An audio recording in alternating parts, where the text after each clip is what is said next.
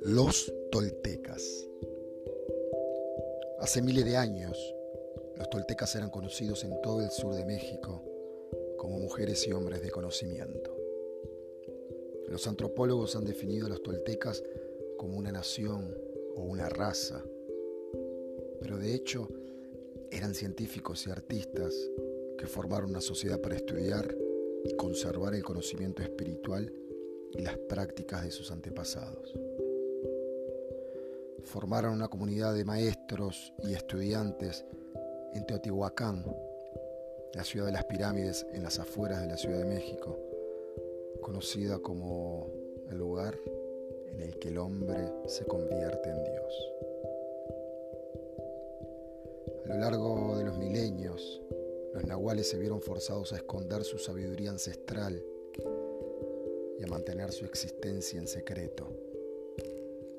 La conquista europea, unida a un agresivo mal uso del poder personal por parte de algunos aprendices, hizo necesario proteger el conocimiento de aquellos que no estaban preparados para utilizarlo con buen juicio o que hubieran podido usarlo malintencionadamente obtener un beneficio personal.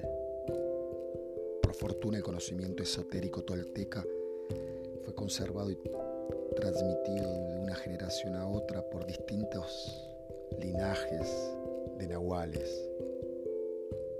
Aunque permaneció oculto en el secreto durante cientos de años, las antiguas profecías vaticinaban que llegaría el momento en el que sería necesario devolver la sabiduría a la gente. Ahora, el doctor Miguel Ruiz, un nahual del linaje de los guerreros del águila, ha sido guiado para divulgar las poderosas enseñanzas de los toltecas. El conocimiento tolteca surge de la misma unidad esencial de la verdad de la que parten todas las tradiciones esotéricas sagradas del mundo. Aunque no es una religión, respeta a todos los maestros espirituales que han enseñado en la tierra. Y si bien abarca el espíritu, resulta más preciso describirlo como una manera de vivir que se distingue por su fácil acceso a la felicidad y el amor.